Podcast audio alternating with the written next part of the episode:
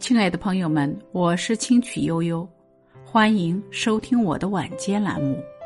今天想和大家分享的是：格局大了，生活就顺了。格局到底是什么？格局是一个人的精神世界宽广浩瀚程度，指的是一个人高瞻远瞩的眼界、海纳百川的雅量和胸怀，能考虑到大众利益的使命感和责任感。能有一般人不具备的胆识和智慧，能欣然的接受人生最好的礼物，也能坦然接受人生最坏的安排，从不怨天尤人的人生态度。有一句谚语说的特别形象：再大的烙饼，也大不过烙它的锅。你可以烙出饼来，但你烙出的饼再大，也要受到那口锅的限制。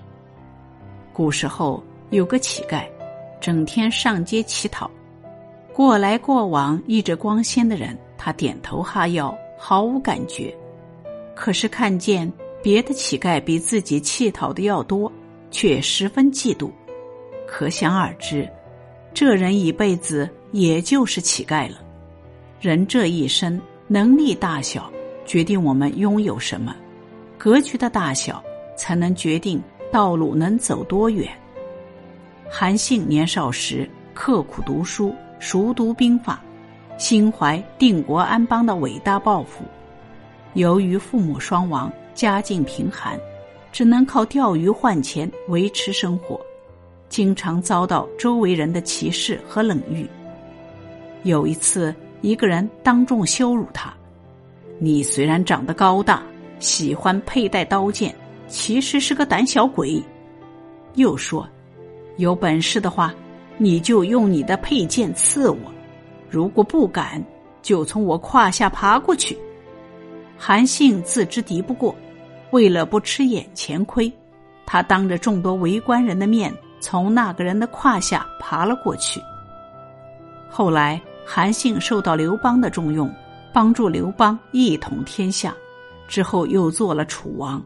成为楚王的韩信，召见那个曾经侮辱自己、让他从胯下爬过的人，封他为中尉，并告诉诸将：当年他侮辱我时，我本可以杀了他，可是我也不会因此扬名，所以忍了下来，才有了现在的成就。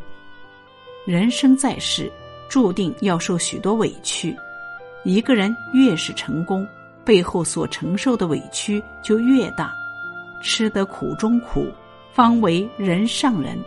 吞下了委屈，伟大的是你的格局。做人只要有了一定的格局，先见自己，了解自己的优势和不足，再见天地，看清天地的广阔，自身的渺小，就也能把小日子过得顺风顺水。格局往往决定了我们能看多高，能走多远，而格局大了，生活就顺了。今天的分享到这里就结束了，感谢聆听，感谢陪伴，我们明天见。